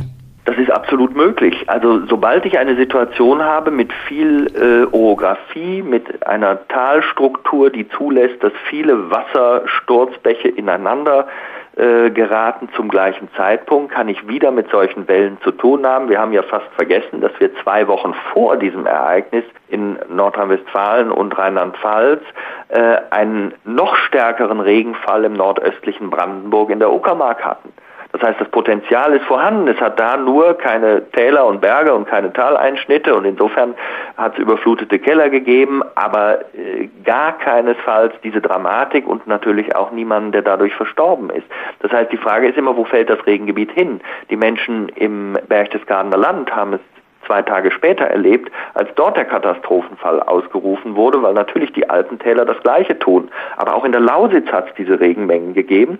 Und wenn die Hochs und Tiefs immer öfter stehen bleiben, und das tun sie, weil das arktische Eis sich zurückzieht, weil der Temperaturunterschied zwischen Äquator und Pol abnimmt, weil die Ausgleichsbewegung dieser Unterschiede langsamer wird, weil sie ja geringer werden. Das schwächt das Starkwindband in der Höhe, das schwächt den sogenannten Jetstream, der ist ja jetzt viel in den Medien zu hören, und das bremst unsere Hochs und Tiefs. Und genau das erleben wir. Sie bleiben länger bei uns liegen. Von Finnland bis Westrussland haben wir im Moment die gleiche Dürre, Trockenheit und Hitze, wie wir das Ganze gehabt haben 2018 mit der Folge des Trockenheitswaldsterbens bei uns. Und wir haben die Aufheizung der Ostsee, eben weil es dort schon im April und Mai, als wir hier bei 14, 15 Grad saßen und mancher sagt, ja, wo ist denn der Klimawandel, wenn man ihn mal braucht, da haben die Menschen in Finnland gesagt, so heiß war es noch nie. Deswegen die hohen Ostseetemperaturen, deswegen wahrscheinlich auch die Verstärkung dieser Niederschläge. Es ist also völlig irrig zu glauben, dass diese in Gang gesetzten Prozesse, und das haben wir in Gang gesetzt, wir sind in einer Doppelrolle, wir sind Täter und Opfer. Das ist für uns als menschliche Gesellschaft leider so hinzunehmen. Ob wir das wollen oder nicht, das ist Physik. Und deswegen erleben wir diese Veränderung. Wir müssen davon ausgehen, dass diese Unwetter, aber auch Hitze und Dürre, zwei Seiten ein und derselben Medaille, zunehmen und weitere Kosten verursachen und natürlich Leid für die Menschen mitbringen kann. Und wenn Sturzfluten noch heftiger sind, kann auch noch mehr passieren. Ja, das müssen wir uns ganz klar sagen. Ja, Sie haben es gerade schon gesagt, äh, die extreme Hitze in Kanada, in Finnland, so warm, so früh wie noch nie. Überschwemmungen jetzt auch in China, in Madagaskar, seit Jahren kein Regen gefallen, äh, Hungersnöte. Mal ganz praktisch gefragt, wenn wir das alles hören, haben wir denn noch eine Chance überhaupt umzusteuern? Wie radikal müssen wir sofort anfangen und wenn wir umsteuern, auch radikal umsteuern, wann könnte man, ich sag mal jetzt äh, Lachs, die Früchte dafür ernten? Ich würde sehr klar sagen, wir wahrscheinlich nicht mehr und das ist auch eins der Probleme. Aber unsere nachfolgende Generation kann eben diese Früchte ernten, weil sie sonst mit immer schwereren Unwettern dieser Art zu tun hat mit immer schwereren Ausnahmesituationen, die auch irgendwann immer mehr dazu führen, dass Leute von A nach B müssen. Also wenn zum Beispiel der Meeresspiegel um einen Meter steigt und die Bewegung geht in die Richtung, auch da sind die Vorhersagen nicht alle falsch, sondern sehr plausibel äh, und werden gerechnet, dann bedeutet das, 180 Millionen Menschen leben ein also weniger als ein Meter oberhalb dieses äh, Bereiches, der dann betroffen ist. Und das bedeutet, sie müssen ja dort weggehen. Also was passiert, wenn viele Leute in Regionen irgendwo weggehen müssen, woanders hin, wo andere schon sind?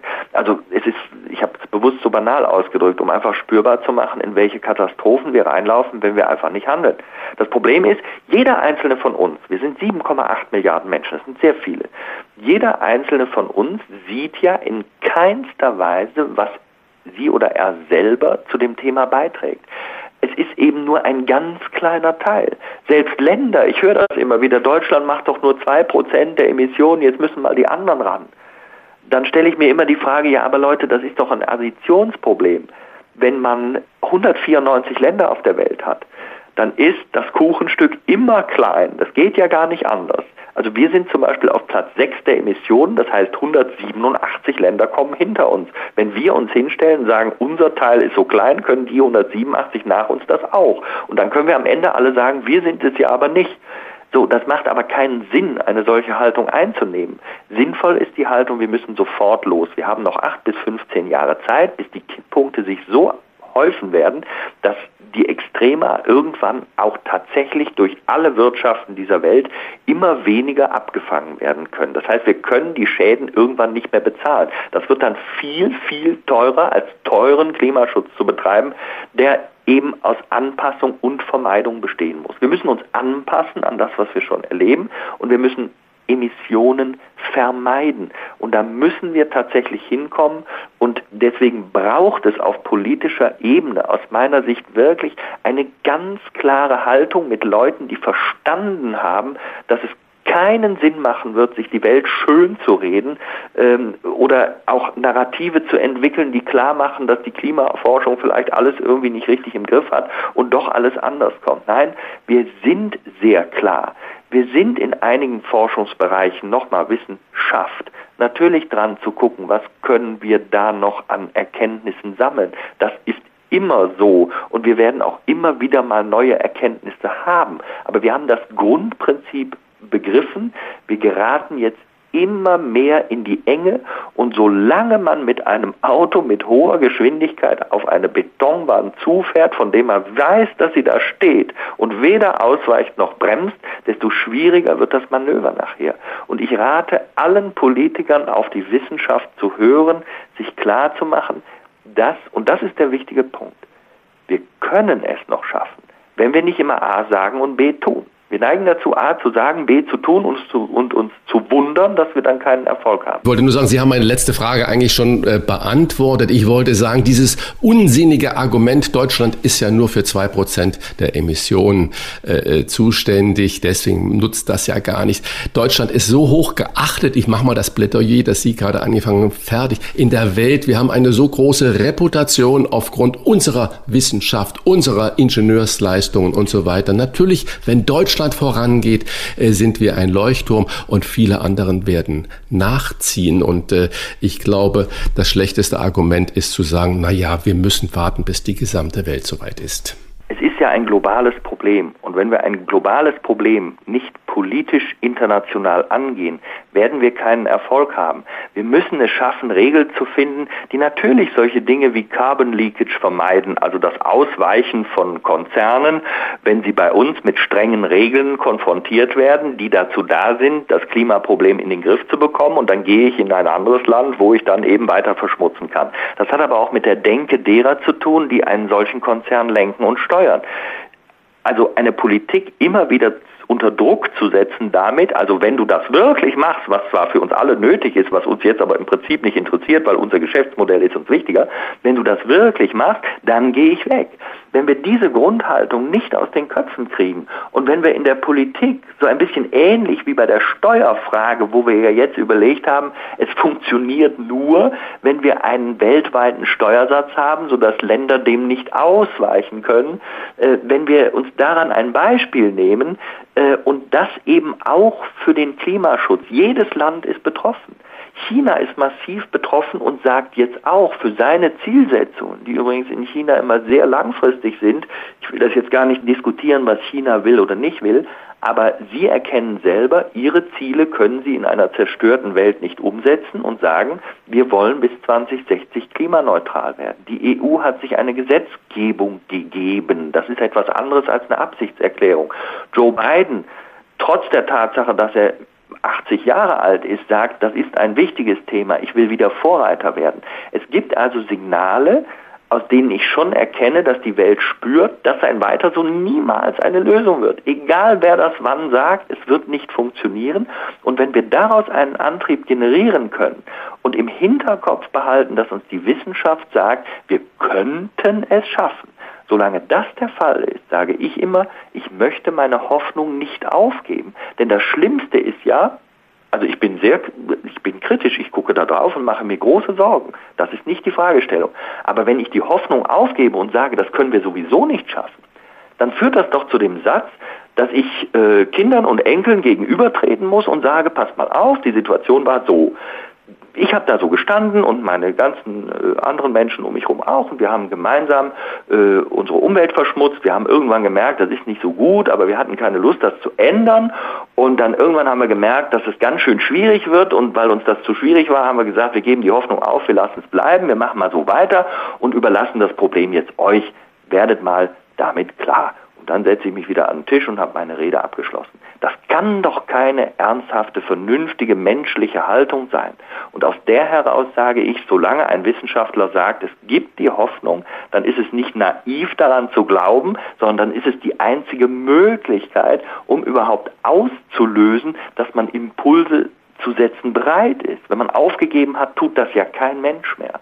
Also das ist für mich immer der Grund, warum ich sage, ich will immer sagen, dass ich Hoffnung habe, auch wenn mir Leute gegenübertreten und sagen, woraus ziehst du deine Hoffnung? Es ist schwer. Zieht euch warm an, es wird heiß. Das hat Sven Plöger im vergangenen Jahr geschrieben und dieses Buch ist so aktuell wie der Wetterbericht für heute. Unsere eindeutige Leseempfehlung in dieser Woche. Wir bedanken uns sehr herzlich für das nicht nur sehr ausführliche, sondern auch sehr informative Gespräch. Sven Plöger, Dankeschön. Ja, vielen, vielen Dank, Herr Rach, Herr Bosbach. Vielen Dank. Es war mir ein Vergnügen. Ja. Bis dahin. Und uns ist es wichtig, auch jemand, ein Fachmann wie Sie, aussprechen zu lassen und diese Sachverhalte nicht nur in einer Pro- und Kontradiskussion äh, zu führen, sondern dass wir die Meinung der Wissenschaft, die Sie hier jetzt vertreten, auch hören und damit auch in die Welt hinaustragen. Dankeschön. Hat mich sehr gefreut. Vielen Dank dafür. Fragen wir doch, fragen wir doch. Wolfgang Bosbach und Christian Rach sind die Wochentester. Tester, Tester. Als wir im November zuletzt mit ihm gesprochen haben, ging Deutschland gerade in einen langen Winterlockdown. Wir brauchen heute noch einmal seinen Rat, weil der Sommer verstörende Signale sendet. Mit rasant steigenden Inzidenzwerten in den Niederlanden, Griechenland oder Spanien, auch in England. Wir wollen wissen, worum es geht. Auch in Deutschland verdoppeln sich die Infektionszahlen. Bundesgesundheitsminister Jens Spahn hat diese Woche vor einer Inzidenz von 800 bereits im Oktober gewarnt. Da fragen sich viele, wie schlimm wird diese vierte Welle? Fragen wir deshalb einen Fachmann, Professor Jonas Schmidt-Schanasit, Virologe am Bernhard-Nocht-Institut für Tropenmedizin an der Uni Hamburg. Herzlich willkommen bei den Wochentestern, Herr Professor. Ja, hallo, Groß ich freue mich sehr. Großbritannien hat in dieser Woche mit einem Freedom Day fast alle Corona-Maßnahmen beendet, trotz hoher Fallzahlen bei der Delta-Variante. Ist das fahrlässig oder vernünftig? Naja, Sie wissen ja, ich bin da immer sehr zurückhaltend, wenn es darum geht, über andere Länder zu urteilen. Und das ist meines Erachtens auch der richtige Weg. Ähm, wir können uns das angucken. Ähm, wir können das diskutieren, das finde ich auch in Ordnung, aber die Frage, ob das fahrlässig ist oder nicht, müssen letztendlich die Briten, die das auch intensiv diskutieren, selber beantworten. Und wir müssen ja sehen und schauen, wie sich die Situation jetzt entwickelt. Andere Länder, die ähm, eine, sag ich mal, ja, nicht vielleicht ganz so hohe Infektionszahlen haben, aber auch in die Richtung gehen, haben sich anders entschieden, zum Beispiel wieder bestimmte Maßnahmen einzuführen. Was aber hier ganz wichtig ist zu betonen, dass wir, auch wenn wir von einer vierten Welle sprechen, natürlich die vierte Welle überhaupt äh, sich grundsätzlich von einer bisherigen zweiten und dritten Welle unterscheidet, nämlich in dem Sinne, dass die Inzidenz sich komplett äh, von den schweren Verläufen und den Krankenhauseinweisungen entkoppelt hat. Insofern kann es sein, dass wir sehr ho hohe Inzidenzen sehen, aber das, was klinisch auffällig wird, und das ist das hauptsächlich entscheidend, ich möchte es mal so betonen, das hat sich eben ähm, grundlegend geändert und ein wichtiger Punkt, warum das so ist, ist natürlich die hervorragend wirksame Impfung, die schwere und tödliche auch mit der Delta-Variante nach wie vor sehr gut verhindert. Also wenn wir jetzt dann die Worte von äh, Jens Spahn hören, der sagt, es könnte sein, dass wir schon eine Inzidenz von 800 im Oktober haben und dann nicht nach Großbritannien oder in andere Länder schauen, sondern auf Deutschland schauen, müssen wir die Frage diskutieren, wie lernen wir mit dem Virus zu leben? Sie haben gerade ja schon gesagt, der Inzidenzwert ist eigentlich entkoppelt von den schweren Fällen und dann natürlich resultierend die Frage, müssen wir uns vom Inzidenzwert dann als Maß aller Lockdowns irgendwie verabschieden? Ja, als Maß aller Lockdowns, ähm, das war ja, ja meiner Ansicht nach nie und sollte es auch nicht sein. Ähm, dann kommt ja auch immer das Argument, ja, man hat auch auf die anderen Zahlen geschaut, aber im Gesetz steht nun mal die Inzidenz und auch äh, in vielen Medienformaten wurde die Inzidenz natürlich immer als der Bezugspunkt äh, herangezogen. Ähm, dass die Inzidenz eben mit vielen, vielen Problemen einhergeht, also angefangen davon, wie viel teste ich wo, ähm, bis zu eben anderen Punkten, die letztendlich das Infektionsgeschehen nicht so abbilden, um eine gute Entscheidungsgrundlage zu haben. Ähm, das ist gerade auch den Kollegen, die sich seit Jahrzehnten in dem Bereich äh, letztendlich ähm, sich damit befassen, wie man so etwas macht, immer klar gewesen. Aber das ist jetzt noch umso stärker, je stärker die Impfung eben voranschreiten. Insofern äh, ist es ganz richtig, dass man hier auf die Hospitalisierung, aber eben auch ähm, auf die vor allen Dingen symptomatischen ähm, Verläufe schaut. Und wenn wir hier nach Deutschland schauen, ist es eben so, dass natürlich bei einer hohen Inzidenz wir uns fragen müssen, welche Konsequenz hat das genau für diese Fragestellung? Und da kommen wir wieder ganz schnell zu dem Punkt, dass wir sagen, sind denn die Alten- und Pflegeheime, die vulnerablen Populationen, also das sind ja hauptsächlich auch die Älteren, sind die denn auch bei höheren Inzidenzen oder ich will mal sagen beim höheren Infektionsgeschehen ausreichend geschützt? Das ist meines Erachtens die entscheidende Frage für den Herbst und damit einhergeht die Frage, brauchen diese Menschen eine Auffrischimpfung? Diese Frage muss jetzt dringend in den nächsten Wochen und Monaten beantwortet werden. Sie ist nicht trivial, weil wir ja durchaus unterschiedliche Impfschemata in Deutschland ähm, ja, zur Anwendung gekommen sind. Also zweimal Astra, einmal Astra, einmal BioNTech, zweimal BioNTech, zweimal Moderna und so weiter und so fort.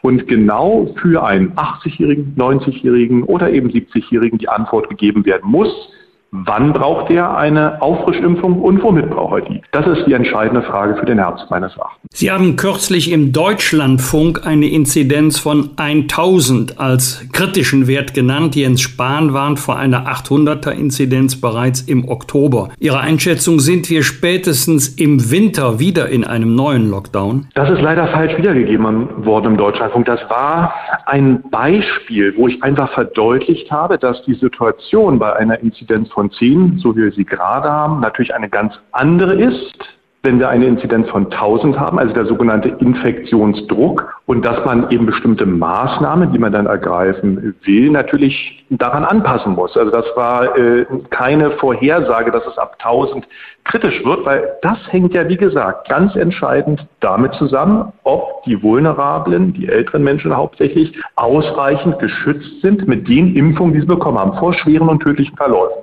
Das ist die entscheidende Frage, weil es ist immer klar gewesen, dass wir keine sterile Immunität mit den Impfungen erzeugen. Das heißt, dass es natürlich asymptomatische Impfdurchbrüche geben wird, dass Geimpfte auch andere anstecken können. Das war von vornherein klar. Das war von dem Zeitpunkt an klar, wo die ersten tierexperimentellen Daten auch für Astra vorgelegen haben, wo wir eben in den Affen gesehen haben, ja, dort lässt sich infektiöses Virus auch nachweisen nach der Impfung. Also das Ziel, wo wir alle gesagt haben, wow, das ist wirklich ein Meilenstein in der Wissenschaftsgeschichte, ist gewesen, dass wir innerhalb kürzester Zeit hochwirksame Impfstoffe entwickelt haben gegen tödliche Verläufe schwerer Erkrankungen. Das ist sozusagen der Meilenstein. Nicht, dass wir Impfstoffe entwickeln haben, um jede Infektion zu verhindern. Das ist äh, nicht gelungen. Und das braucht es meines Erachtens auch nicht.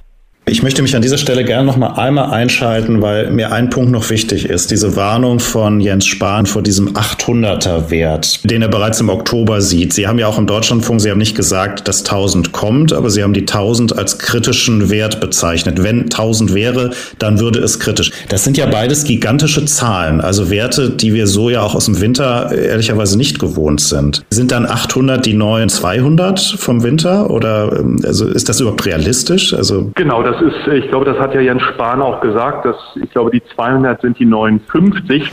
Nochmal, das ist wirklich aus der Luft gegriffen. Er hat dann so eine Rechnung aufgestellt, wo ich sage, na ja, ähm, dann kommen wir wieder genau zu dem Punkt, wir haben eigentlich nicht genügend Daten, um das wirklich sauber zu sagen. Und nochmal wirklich, ich habe das nicht so gemeint im Deutschlandfunk, dass 1000 irgendeine kritische Grenze ist. Das war einfach der direkte Vergleich, Inzidenz 10 zu 1000 und es ist jedem klar, dass bei 1000 ein unheimlicher Infektionsdruck herrscht und bei so einem unheimlichen Infektionsdruck, das können 1000 oder 800 sein, das ist für mich jetzt vollkommen egal. Es ist jedenfalls eine viel, viel höhere Zahl als die 10 oder eben auch die 50, die wir haben. Und bei so einem hohen Infektionsdruck ist auch eine andere Situation bezüglich der Vulnerablen, der Alten- und Pflegeheim eben zu befürchten. Und darum darum nochmal eben, komme ich immer wieder zum gleichen Punkt.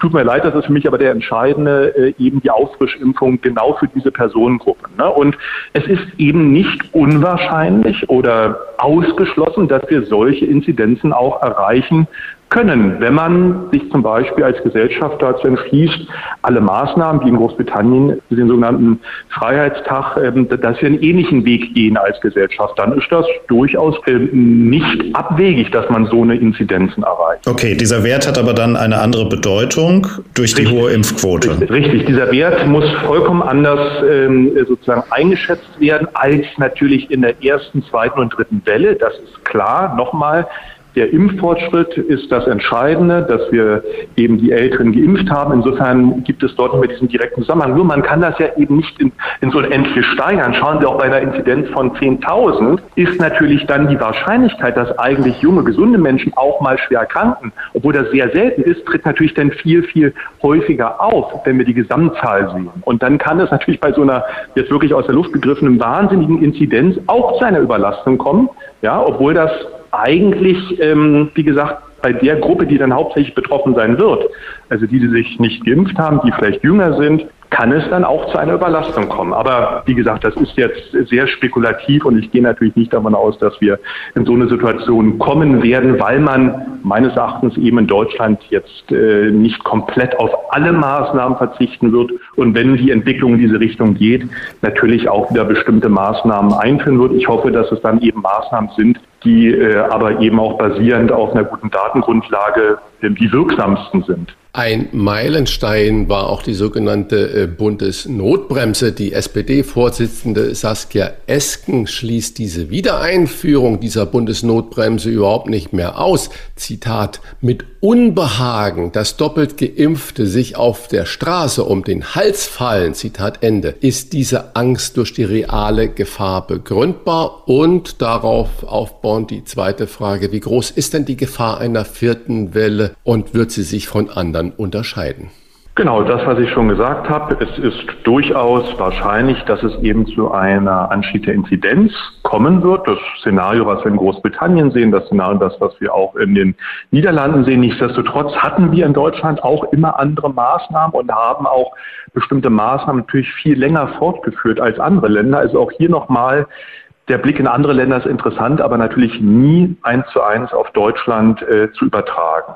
Und das, was Sie angesprochen haben, mögliche neue Maßnahmen oder Wiedereinführung bereits abgeschaffter Maßnahmen, nun, da kann ich nur wieder sagen, wir haben in Deutschland die sogenannte Datenerhebungskatastrophe. Das heißt, eine fehlende Datengrundlage, um zielgerichtet sehr wirksame Maßnahmen äh, eben zu ergreifen. Das hat uns die letzten anderthalb Jahre begleitet. Es ist meines Erachtens nur ja, ähm, in homöopathischen Dosen besser geworden. Äh, genau die Frage, die ich aufgeworfen habe, wer soll denn womit nachgeimpft werden? Ähm, ja, da wird dann oftmals auch der Datenschutz eben bemüht, was nicht immer natürlich eine Ursache ist und so weiter.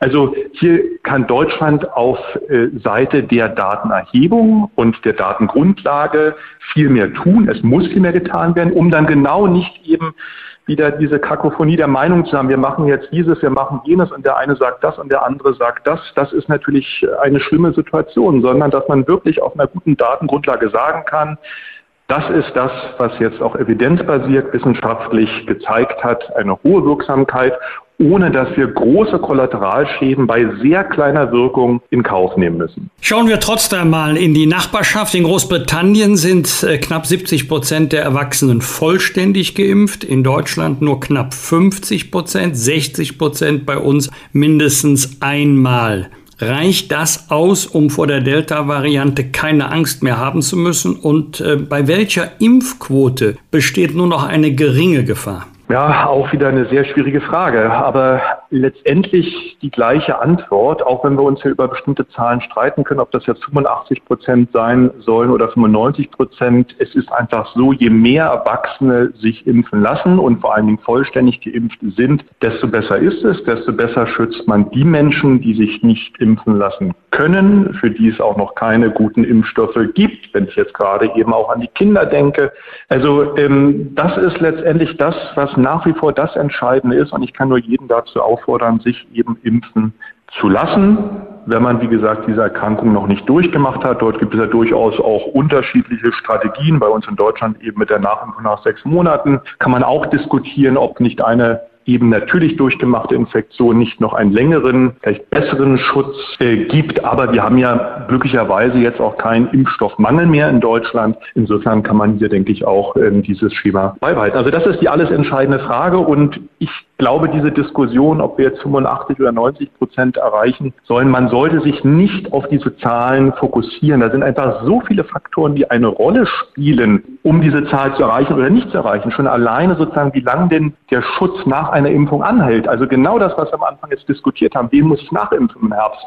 Damit die wirklich vor schweren tödlichen Verläufen sehr, sehr, sehr gut geschützt sind. Das spielt ja alles damit rein. Und das sind so komplexe Zusammenhänge, dass wir einfach diese einfache Antwort, wir müssen irgendwie 85 80 Prozent erreichen, nicht geben können. Auch die Dunkelziffer, wie viel haben es unbemerkt durchgemacht? Wann haben sie es unbemerkt durchgemacht? Das spielt alles in diese Zahl hinein und insofern wäre ich da ganz vorsichtig jetzt zu sagen, die 90 Prozent ist es und dann haben wir es geschafft. Das ist natürlich Murks. Im vergangenen Jahr sollen vor allem Urlaubsrückkehrer für einen rasanten Anstieg der Fallzahlen gesorgt haben, wenn sie nun in die klassischen Urlaubsländer schauen, wo im Alltag kaum Masken getragen werden. Was bedeutet das für den Herbst oder was befürchten Sie vor den Herbst oder müssen wir diesbezüglich keine Sorgen haben?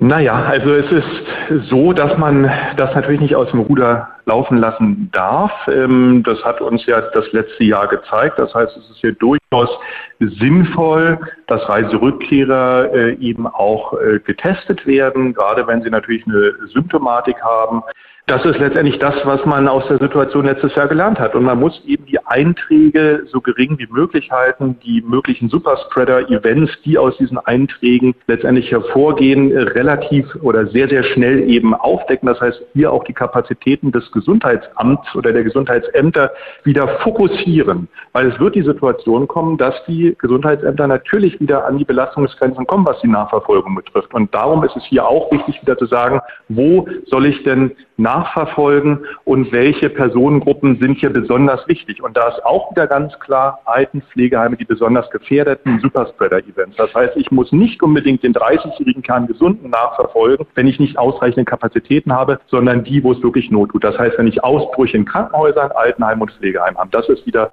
das Entscheidende im Herbst. Das Entscheidende im Herbst wird natürlich auch sein, wie lange wird uns, ich sag mal, Corona, obwohl es ja nicht äh, korrekt ist, Coronaviren gibt's ja zuhauf und schon immer, aber wie lange wird uns die jetzige Corona-Welle denn noch beschäftigen? Es wird weitere Wellen geben. Das Virus wird ja nicht mehr verschwinden. Das ist ja klar. Es ist ein zoonotisches ähm, Virus. Also es kommt auch im Tierreich vor, kann auch auf Tiere wieder übertragen werden. Also es wird uns unser ganzes Leben weiter beschäftigen. Natürlich nicht in dieser Intensität. Es wird ja endemisch werden. Und dann wird es wie andere Erkältungsviren eben zyklisch auftreten. Wahrscheinlich, wie gesagt, in den Wintermonaten häufiger als in den Sommermonaten. Und das ist letztendlich die Situation, mit der wir dann in Zukunft umgehen müssen. Und nochmal, wir haben hervorragende Impfstoffe, das ist ein Meilenstein und äh, das ist letztendlich der Durchbruch gewesen, diese Pandemie äh, zu bezwingen und den Schrecken zu nehmen dieser sehr schweren tödlichen Verläufe, weil wir diese Menschen eben mit den verfügbaren Impfstoffen sehr gut schützen können vor diesen schweren und tödlichen Verläufen. Und das wird in der Zukunft auch so sein. Das wird nicht wegfallen. Die Impfstoffe werden nicht von heute auf morgen unwirksam werden. Das wird so nicht passieren. Bedeutet Leben mit Corona, dass künftig diejenigen, die sich nicht impfen lassen wollen oder die noch nicht geimpft sind, mehr oder weniger empfindliche Einschränkungen des Lebens in Kauf nehmen muss, müssen, zum Beispiel durch Zutrittsverbote und befürworten Sie selber Sanktionen für Nichtgeimpfte? Das ist natürlich eine ganz schwierige Frage, auch eine rechtliche Frage, das wissen Sie ja besser als ich, Herr Bosbach. Ähm, wir müssen das als Gesellschaft beantworten. Ich als Jonas Schmidt-Schanasset kann nur sagen, wenn jeder ein Impfangebot bekommen hat, ist für mich der Endpunkt der Maßnahmen und auch der Pandemie erreicht. Jeder hatte damit die Chance, sich zu schützen. Das heißt wiederum nicht, dass wir in besonderen Bereichen, in Krankenhäusern zum Beispiel in Alten- und Pflegeheimen, besondere Maßnahmen ergreifen müssen, um die Menschen zu schützen, die sich eben dort zum Beispiel nicht impfen lassen können und die nicht anders geschützt werden können. Also Maskenpflicht zum Beispiel in bestimmten sehr gefährdeten Bereichen. Das ist eine ganz andere Frage. Aber wie gesagt, ich rede jetzt darüber, zum Beispiel über den Personennahverkehr und eine dauerhafte Maskenpflicht im Nahverkehr für Menschen, die sich eben nicht impfen lassen. Also das halte ich für hochproblematisch. Das ist eine Diskussion, die wir führen müssen. Die kann ich natürlich nicht beantworten. Das ist jetzt meine Meinung gewesen. Wie gesagt, ich finde den Punkt, wenn alle Menschen ein Impfangebot erhalten haben, das ist für mich letztendlich der Endpunkt in der Pandemie, wo wir dann eine Diskussion äh, führen müssen, wie gehen wir prinzipiell mit Gesundheitsrisiken um? Denn dass hier eine massive Schieflage bezüglich anderer Gesundheitsrisiken eingetreten ist, ist doch jedem klar. Das heißt, wie verhalten wir uns mit Rauchern, mit Diabetes, mit Alkohol? Ähm, das muss doch dann auch in die Diskussion eingeschlossen werden. Wir können uns hier nicht nur auf ein einziges Virus, auf eine Erkrankung fokussieren. Das geht ja vollkommen an der Realität in Deutschland vorbei. Die vierte Welle lässt sich nicht mit der zweiten und dritten vergleichen, das sagt der Hamburger Virologe Professor Jonas Schmidt-Chanasit. Und er hat uns erklärt, ob oder wie viele Sorgen wir vor dem Corona-Herbst haben müssen. Wir bedanken uns ganz, ganz herzlich für Ihre Einschätzung. Sehr gerne. Bis bald. Tschüss. Danke. Tschüss. Tschüss. Rauf und runter. Wolfgang Bosbach und Christian Rach sind die Wochentester. Tester. Wir geben Ihnen an dieser Stelle immer unsere ganz persönliche Bewertung ab über das, was wir in dieser Woche gut oder schlecht fanden. Daumen hoch oder Daumen runter. Lieber Wolfgang, gab es für dich in dieser Woche oder auch in der Urlaubszeit irgendetwas, bei dem du gesagt hast, Daumen hoch oder runter? Da ich noch keinen Urlaub hatte, sage ich Bescheid, wenn es soweit ist. Aber Daumen runter für die Katastrophentouristen, die Gaffer, die die Überschwemmungsgebiete besucht haben, nicht etwa um die Ärmel hochzukrempeln und anzupacken, sondern um das Handy zu zücken. Das hat mir wirklich wehgetan. Und äh, Daumen hoch für diese enorme Solidarität und Hilfsbereitschaft in der Bevölkerung. Riesenkompliment für die Profis, für Feuerwehr, technisches Hilfswerk. Die Bundeswehr, Einsatz der Bundeswehr im Innern immer hoch umstritten, aber im Katastrophenfall herzlich willkommen. Das ist schon beeindruckend gewesen, mindestens so beeindruckend. Die Solidarität, die Hilfsbereitschaft, übrigens nicht nur der Nachbarn untereinander, da sind Menschen aus entfernten Regionen gekommen, zum Beispiel Landwirte mit ihren Traktoren, mit ihren Transportkapazitäten, die sind nicht gerufen worden, sondern die haben die Not der Menschen gesehen und sich sofort auf den Weg gemacht großes Kompliment. Es hat wieder einmal den Anschein, ist die Not besonders groß, dann kommen die besten Eigenschaften von uns Menschen zum Vorschein. Lieber Christian, was hat dich in dieser Woche bewegt, gefreut oder geärgert? Ja, ich äh, nicht nur diese Woche, aber ich kann das natürlich, was du gerade gesagt hast, genau eins zu eins so unterschreiben. Es macht gar keinen Sinn, dass ich das jetzt genauso wiederhole. Du hast alles da richtig gesagt. In unserer sendungslosen Zeit sind mir natürlich so ein paar Dinge äh, trotzdem aufgefallen. Erstmal möchte ich äh, Günther Jauch nicht versäumen, ihm auch zum 65. Geburtstag zu gratulieren. Er war ja unser erster Talkgast in äh, der Wochentester-Podcast und äh, da von dieser Stelle herzlichen Glückwunsch zu seinem 65. Geburtstag. Und dann sind mir natürlich so ein paar Dinge aufgefallen, wo ich beides immer habe, Daumen hoch und Daumen runter. In Hamburg zum Beispiel hat das Impfzentrum äh, spontan äh, mehr als 2000 Impftermine ohne Anmeldung für Studierende bereitgestellt und hat das äh, drei, vier, fünf Tage vorher angekündigt. Und äh, man höre und staune, äh, es sind 300 gekommen. Alle möchten gerne wieder Präsenzvorlesungen haben, an der Uni sein, das Studentenleben nicht nur genießen, sondern auch dort arbeiten und weg von dem Homeoffice. Und dann gibt's da das Angebot, Leute, lasst euch impfen und 300 kommen, Daumen runter. Daumen hoch. Äh, der Handel hat, so hat es der Bundesverband des deutschen Handels gesagt, erwartet ein Umsatzplus gegenüber vor Corona von 1,5 Prozent. Hamburger Firmen vermelden, die Lage ist besser als vor der Corona-Krise. Dafür ganz klar Daumen hoch und gleichzeitig geht der Daumen aber absolut runter, weil ebenfalls die Meldung jeder fünfte Ausbildungsplatz gestrichen wird. Ich verstehe das nicht. Wir kommen aus der Ausbildungsmisere äh, heraus und jetzt haben die Firmen nichts Besseres zu tun, als die Ausbildungsplätze zusammenzustreichen. Jeder fünfte, wir sägen da an dem Zukunftsast wieder ganz gewaltig. Und noch einmal Daumen runter, es wurden die ersten Veröffentlichungen über die Gehaltserhöhung, und das sage ich bewusst in Tüttelchen und eigentlich mit einem spöttischen Unterton in der Pflegebranche äh, veröffentlicht und maximal, maximal hat der Einzelne, die Einzelne 68 Euro im Monat mehr bekommen. Was war das für eine Solidarität? Was war das für ein Klatschen? Und ja, das sind die Corona-Helden. Und alle waren sie sich einig auf eine vernünftige Lohnerhöhung. Und ich glaube, im Schnitt sind es 40 Euro im Monat mehr. Das ist also wirklich lächerlich und dafür ganz klar Daumen runter. Die Politiktesterin. Wolfgang Bosbach und Christian Rach sind die Wochentester. Die Einordnung der politischen Woche heute mit der stellvertretenden Chefredakteurin des Kölner Stadtanzeiger Sarah Brasak. Hallo Frau Brasak, bei welchem politischen Thema sagen Sie in dieser Woche Daumen hoch? Einen Daumen hoch gibt es bei mir für die Nachricht, dass der ehemalige Fußballnationalspieler Jimmy Hartwig seinen Hut in den Ring geworfen hat, um nach Fritz Keller DFB-Präsident zu werden.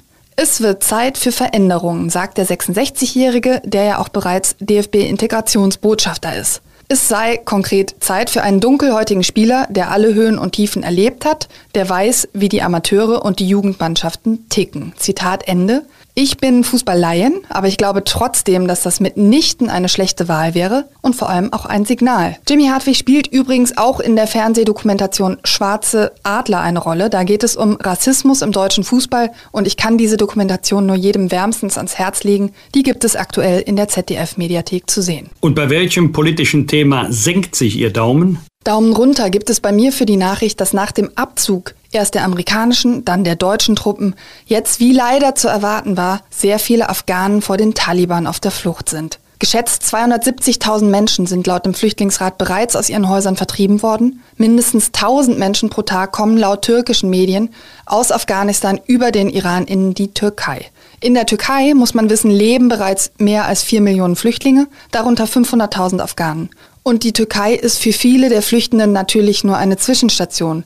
Sie wollen weiter in die EU, heuern dafür Schlepper an. Die lebensgefährlichen Folgen dieser verzweifelten Aktionen sind leider hinlänglich bekannt. Unsere Politiktesterin bewertet auch, wer für Sie in dieser Woche besonders positiv oder auch negativ aufgefallen ist. Wer ist Ihr Aufsteiger oder Ihre Aufsteigerin der Woche, Frau Brasak? Mein Aufsteiger der Woche heißt Hubert Schilles. Dieser mutige Mann nämlich hat mit seinem Bagger den Ausfluss der Euskirchner Steinbach-Talsperre von Schutt befreit. Wohlgemerkt unter Lebensgefahr, weil das Wasser jederzeit hätte durchbrechen können.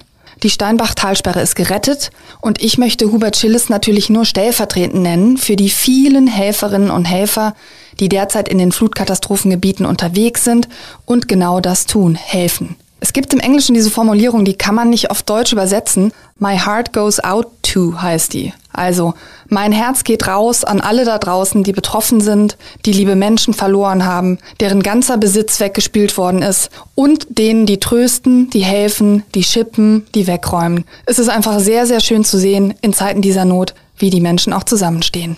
Und wer ist Ihr Absteiger oder Ihre Absteigerin der Woche? Mein Absteiger der Woche, das sind mehrere Absteiger, nämlich die sogenannten Querdenker, die in Flutkatastrophengebieten derzeit unter anderem mit polizeiähnlichen Wagen versuchen, durch Lautsprecher falsche Informationen zu verbreiten. Auch der Verschwörungstheoretiker Attila Hildmann, den wir aus der Corona-Krise kennen, ist zuverlässig wieder zur Stelle, um wirre Theorien zu verbreiten. Ein Beispiel, ich zitiere, das illegale Regime BRD führt Krieg gegen die Menschen. Besonders empörend finde ich allerdings auch, dass Personen, auch aus dem rechtsextremistischen Bereich, derzeit im Zusammenhang mit dem Hochwasser in den sozialen Medien zu Spenden für die Opfer aufrufen. Innenminister Reul empfiehlt darum, im Zweifel an bewährte Hilfsorganisationen zu spenden. Da ist man dann auf der sicheren Seite. Vielen Dank an unsere Politiktesterin Sarah Brasak. Bis bald nach Köln. Ich sage vielen Dank und auf Wiederhören. Was wird? Was wird? Wolfgang Bosbach und Christian Rach sind die Wochentester. Am Sonntag ist es genau 20 Jahre her, dass das Rabattgesetz und die Zugabeverordnung offiziell außer Kraft treten. Das Gesetz galt fast 70 Jahre und verhinderte, dass Händler Kunden mit unbeschränkten Preisnachlassen und Werbegeschenken locken durften. Christian, bist du einer, der im Laden schon mal nach einem Rabatt fragt? Ich habe noch nie in meinem Leben offensiv nach einem Rabatt gefragt, das muss ich sagen. Aber ich bin ja seit Jahr und Tag in so einer Bundesjury da drin, wo es um das Wegwerfen von Lebensmitteln und überhaupt über diesen unsäglichen Verbraucherwahn geht. Und da äh, bin ich inzwischen so, dass ich äh, sage, Viele Produkte, die das Mindesthaltbarkeitsdatum haben, werden kurz bevor es abläuft doch rabattiert. Und ich sage mal zum Beispiel bei Fleischprodukten fängt es an, dass dann das Fleisch erst richtig gereift ist. Bei vielen Käseprodukten, bei anderen Produkten ist das Mindesthaltbarkeitsdatum ja nur ein Garantiehinweis, wo der Hersteller sagt, keine Farbveränderung, keine Geruchsveränderung, keine Konsistenzveränderung. Das garantieren wir. Das heißt nicht, dass es danach nicht mehr ist. Das heißt, da greife ich sehr, sehr gerne zu bei diesen Produkten, weil es erstens nicht in die Tonne kommt, nicht weggeschmissen wird und zweitens hervorragende Lebensmittel dann zu einem sehr guten Preis. Ich bin kein Billigheimer. Ich zahle lieber etwas mehr für ein besseres Produkt als zu wenig. Aber bevor so ein Produkt in die Tonne wandert, greife ich zu. Sabine Leuthäuser-Schnarrenberger wird am Montag zweimal 35 Jahre alt. Die FDP-Politikerin war mit Unterbrechung in den 90er Jahren und dann wieder bis 2013 Bundesjustizministerin. Lieber Christian, deine Erinnerung an sie und wie gratulierst du ihr? Ja, ich fand äh, also als junger Kerl, äh, Student war ich damals, natürlich diesen äh, Familiennamen äh, einfach immer einmal gehört, nie vergessen, Leuthäuser Schnarrenberger. Das hat sich bei mir im Kopf festgesetzt. Und ich habe die Frau Leuthäuser Schnarrenberger immer als eine Kämpferin für die Freiheit gesehen. Vielleicht sind wir da heute zu wenig daran, dass wir gerade an oberster Stelle, nämlich im Justizministerium, für diese Freiheitsrechte kämpfen, uns dafür stark machen und nicht sofort umfallen, wenn da generell geschrien wird, wir brauchen diese Einschränkung im Bundesnotstandsgesetz und so weiter und so fort. Und da hat Leuthäuser Schnarrenberger, glaube ich, immer vehement im besten freien äh, demokratischen Sinne für Freiheit äh, gekämpft, sich stark gemacht und das finde ich also ganz großartig und dafür äh, meine Glückwünsche an Sabine Leuthäuser-Schnarrenberger und vor allen Dingen auch meine Anerkennung, weil das erwarte ich von einer Justizministerin unbedingt. Die Spitzenkandidaten der Parteien sind auf Wahlkampftour in den deutschen Ferienregionen. Robert Habeck beispielsweise am Dienstag beim Town Hall Meeting in äh, Travemünde und Christian Lindner am selben Tag in Warnemünde und am Timmendorfer Strand Wahlkampf dort, wo die Wählerinnen und Wähler Urlaub machen.